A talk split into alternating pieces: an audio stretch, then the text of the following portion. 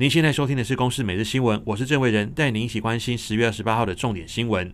外交部长吴钊燮二十七号抵达捷克，并接受参议院议长维德奇颁发国际贵宾银质奖章。吴钊燮随后也在一场研讨会中发表专题演讲。他强调，当前民主体制在全球各地遭受威胁，民主国家更要团结一致，相互扶持。他也强调，两岸关系紧张，中国军机持续扰台，我国除了自我防卫外，国际盟友也大力支持为我们发声。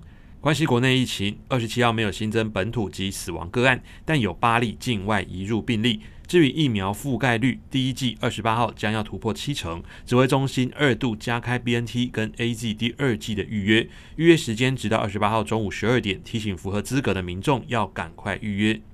美国影星亚历鲍德温拍片时误射实弹的意外调查有新进展。